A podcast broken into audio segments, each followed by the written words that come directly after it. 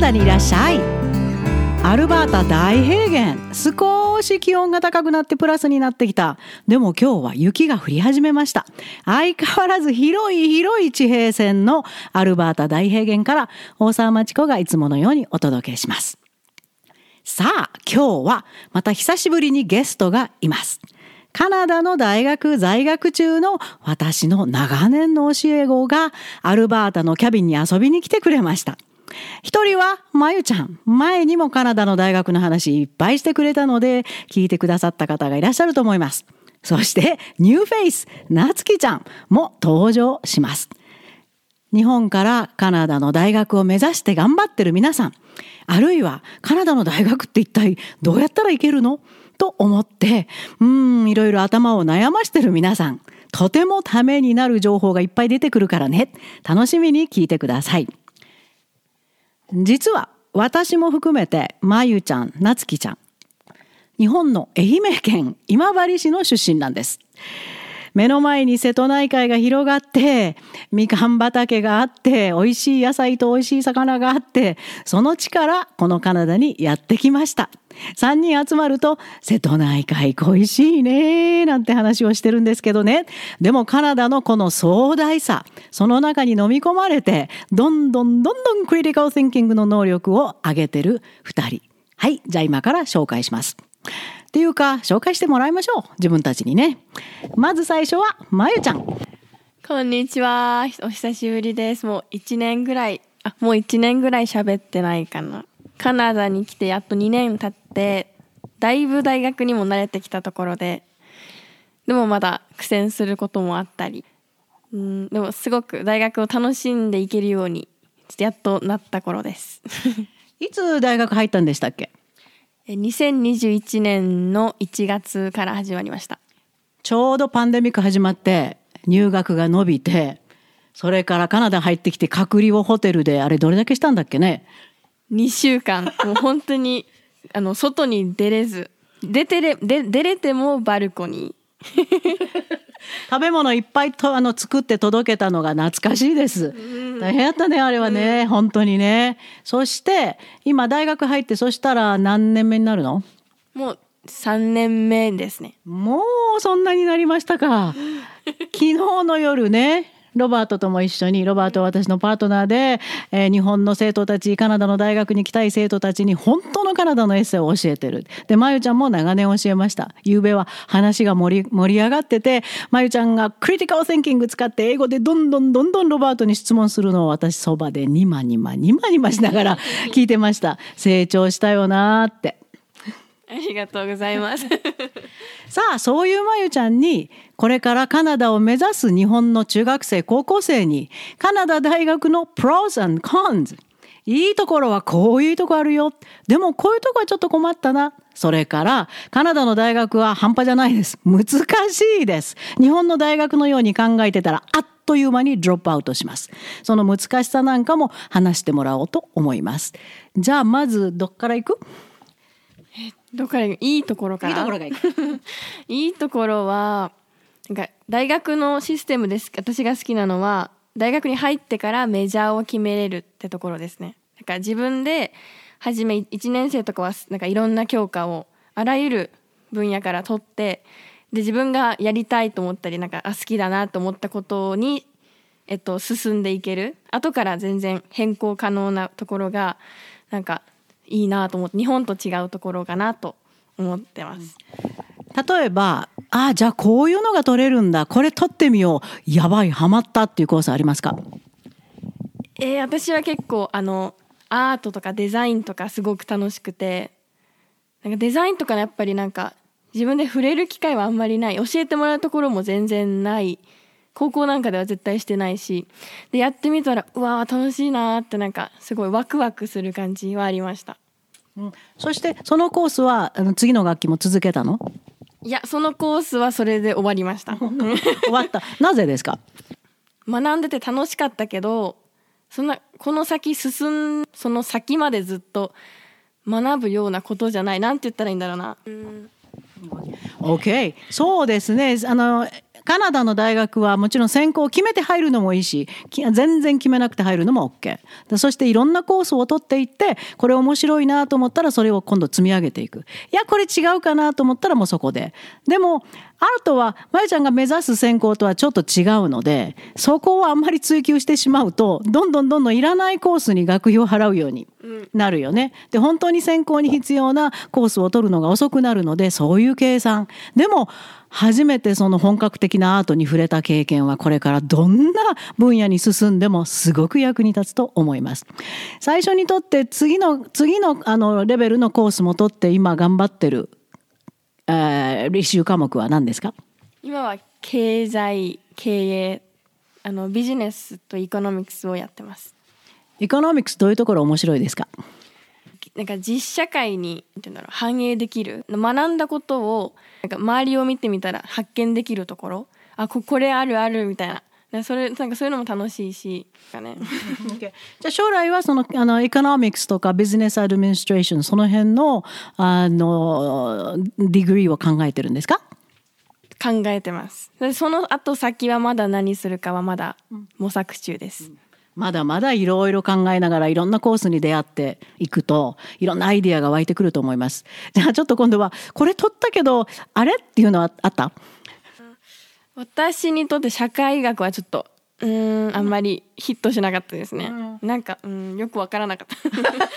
どうしてだと思う？ sociology よね、うん、私も実は sociology 苦手なんです。私 psychology neuroscience の専門なんですけど sociology はいやいやいやちょっとごめんかなと思ってるんです。まゆちゃんはなんで？何何事にもなんか専門用語つけてこじつけたみたいな なんかあんま好きじゃなかったです。あの、まいちゃん心理学もやったよね。で、心理学と比べると科学があんまり存在しないですね、ソシオロジーは。心理学っていうのは今全部サイエンスに基づいてるけど、ソシオロジーはなんか研究者の主観によって、なんかいろんな説といろんな特別用語を作ってしまう。私もその辺がどうも苦手でした。ただ、今の社会には必要な学問であることは間違いないので、それを専攻してる人すいません。私とまゆちゃんはちょっと合いませんでした。ごめんなさい。ごめんごめん。じゃあ今度はコンズ。いや、カナダの大学、こういうところは日本人来たら困ることあるかなっていうところを教えてください。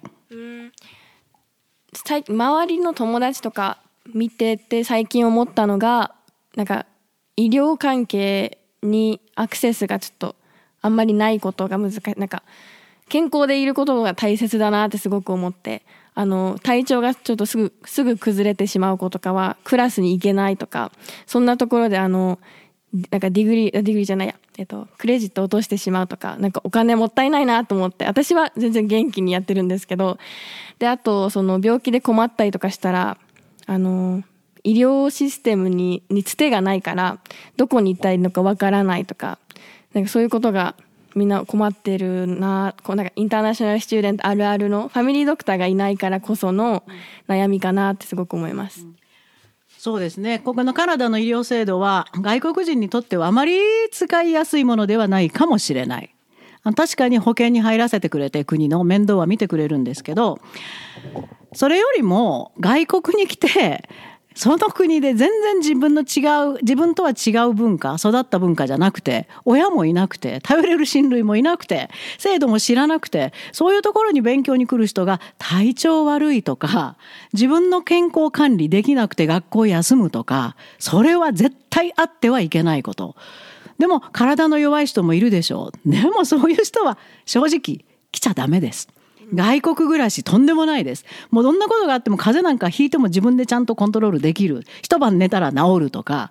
でもう、もうほんと一言で言うと自分の体調管理は完全に自己責任でやる。学校は休まない。宿題も遅れない。そういう人じゃないと外国での大学生活はまず無理です。その時点で単位を落としたり、あるいは授業を休んでしまってアサイメントできなくなったり、ずるずるずるずる後ろに下がっていって、で、結局ドロップアウトしてしまいます。私もたくさんの事例知ってます。カナダに来て、体調悪いから授業休みましたって一言聞いた瞬間、ああ、もうすぐドロップアウトするなと思って、しばらくして様子を見てみるとドロップアウトしてます。だからこれすごいカナダに大学留学する時には絶対に自分の健康管理ができる健康であることそれに自信がない人は日本の大学に行ってください。それからあのカナダの医療制度は各州によって違うけどその保険に入ってる限り全部で全て無料で見てくれますがこの国はファミリードクターの制度があるのでここに住んでる人はそれぞれファミリードクターがいてもうそのその人を通じて専門医紹介してもらったり困った時のアドバイスをもらったりします。でもこちらに頼る人がいないインターナショナルスチューデンツがファミリードクター見つけるのは今少なくてみんな困ってるんで至難の技です。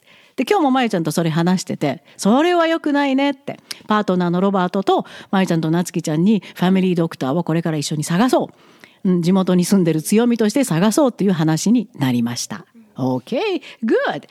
あとあの今医療制度のことだったけど大学についてはあるいは住む環境とか食事とか人とかそういうことについてカナダの pros cons ありますか？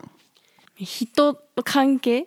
あの対人関係で言うとやっぱり自分に責任あの自分に責任があって自分自分がある人じゃないとすごい周りに流されやすいくなっちゃって大学生活なんか勉強も全部うまくいかなくなったりとかっていうのが友達に、うん、だから友達じゃないな。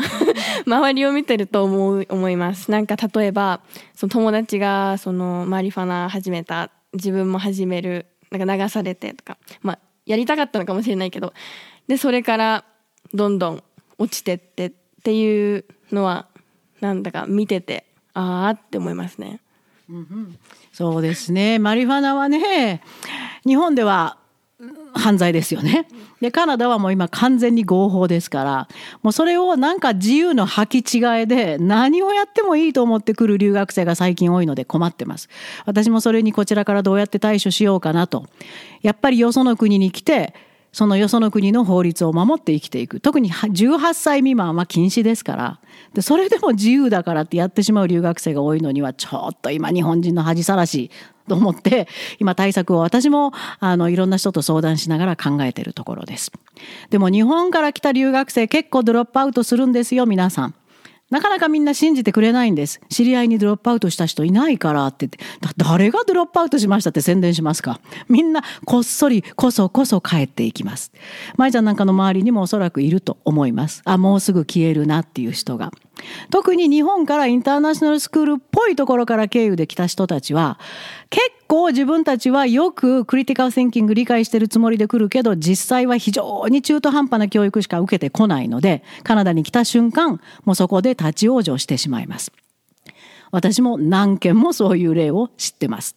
えー、そういうことがあるんだ。もっと聞きたいなと思う人は直接連絡ください。いろいろ相談に乗りますよ。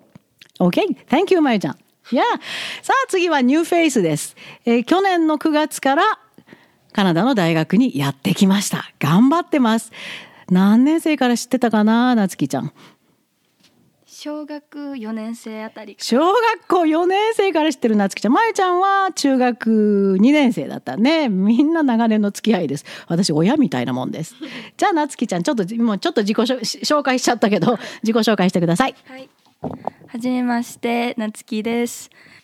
去年の9月からカナダの大学に来てて、えー、今はヒストリーとまだ ESL に通ってるので ESL のコースとクリティカルアナリシススタディーズを取ってます。OK じゃあカナダに来てよかったなと思うことを教えてください。カナダに来てよかったと思うことは自分のやりたいことをできることです。自分のやりたいことって何なつきちゃんの？先ほどまゆちゃんが言ったようにと日本のもし日本の大学に入るとすると学部を最初に決めないといけないんですけどこちらではあの自分の興味ある分野とかやってみたい分野を取れるので自分が学びたいように学べるというところがカナダに来てよかったなって思うところです。そしてカナダの大学の凄まじい残酷なまでの難しさにも直面してるなつきちゃん。やばいしまった嘘。困ってることを教えてください。はいえっとしまったって思ってることは歴史の授業を取ったことです。えっとアカデミックアドバイザーにおすすめされて取ったヒストリーのクラスがすっごく難しくてリーディングもたくさんあって、えっと、ライティングもすごくあってちょっとまだ来たばかりの私にはすごく難しくてすごいちょっと困ってて後悔してます。その後悔したあ歴史の授業難しいこれリーディングライティング難しいいきなりしまった日本でこういうこともっとやっときゃよかったって後悔したことありますか？と日本でもっとやっとけばよかったなって思うことはまず本をたくさん読むこと。英語の本をたくさん読んで、えー、慣れておくこととライティングはああの基礎をまずしっかり固めて聞かれている問題にちゃんと筋を通した答えを出すことをしっかり練習するべきだったなって思ってます。いいこと言いますね。たった半年ですごいよく学んだね。これが日本の生徒が一番弱いことなんです。大学のアサイメントで聞かれてることにそのまま答えることできないんですよ。何を聞かれてるかのまず判断ができない。日本の高校なんかで覚えるだけだし、テストも穴埋めとか、覚えたことを書くだけだから、複雑な質問が出て、で、その質問の中に複数の質問が入ってる。で、それに全部正確に答えていく。これが大学のアサイメントを書くときに絶対必要な能力なんですが、全然訓練ができてないから、みんなとんでもないこと書くんですよ。何これって。質問の意味がわからない。もうそういうふうなカナダの教育制度っていうのは本当全く違いますので、その訓練は日本にいる間に必ずしておくこと。そして今言ったエッセイ。writing エッセイはカナダの12年生まで卒業して大学に行く生徒は本当にものすごい鍛えられてます。日本では日本語でもエッセイ書くことないのにだから必ずだカナカナダの大学に来るまでにはエッセイの基本もう全て大学で必要なことはちゃんと訓練を終えておくこと。どうやったらできるのって思って困ってる方いつでもご相談ください。やり方教えますからね。OK! あと付け足したいことある？これはぜひ日本で頑張ってる人に。カナダを目指して頑張ってる人に。あるいはカナダの大学で今こぼれそうな人に伝えてあげたいなっていう。え付け足したいこと カナダのカナダの大学のすごいいいところ、まあ、カナダのいいところはいろんな国からいろんな人たちが来て、まあ、クラスメートだったりいろんどっかのイベントで出会ったりとか。そんなところです。なんか世界中のなんかなんか世界世界を旅したみたいな気分になれるほど本当世界からいろんな人が来て友達になってその国のことを知ってそこのその国に友達ができてコミュニコミュニコミュニティができてつながりがあって、まあ、そのコネクションを作ること友達作ることそれがすごい楽しくてなんかこの今作ったコネクションがどこか将来で役に立つかもしれないとかそんなこと考えたらウキウキしてそれがすごいカナダの好きなところです。いや最後にすごいワンダフルなコメントを聞くことができました。それなんですね。ただ友達いっぱい作りたいとかそんな小学生レベルの話じゃなくてもう世界中の人とコネクションを作る。そしたらそれさその先の自分の人生がどれだけ豊かになるか。ビジネスをやるにしても何をやるにしてもそこから自分から世界につながっていける。これがカナダに大学留学する大きな醍醐味でもあります。そのためにはぐいぐい前に出ていってコミュニケーションをとって相手ともスムーズな会話会話っていうのはお互い双方のあの 通行ですからね。何か聞かれて「やー OK やーグー言ってるだけじゃダメです。自分からどんどん話していける。そういうふうな中身も持ってカナダに来てほしいと思います。上っ面のフレーズじゃ話できません。話したい内容を必ず持っていること。これもとっても必要なことになります。Wow Great information. Thank you, girls. じゃあ最後にこの2人そして私の出身地である瀬戸内ここを私が特にして歌った悠々列車を流しながらお別れしたいと思います。Okay! Talk to you next time. Thank you for listening. カナダにいらっしゃい踏切待の自転車の白い服の少女の前を過ぎてゆく小学校の校庭いつしか幼い自分が見える真昼の鉄棒に。畑の濃い緑に映えるナスの鮮やかな紫。静かに佇む社の隣咲き遅れた。アジサイ悠々列車が止まる。夏草の真ん中で。扉開いたらセミの呼ぶ声と暑い。夏。悠々列車が止まる。夏色の海のそば。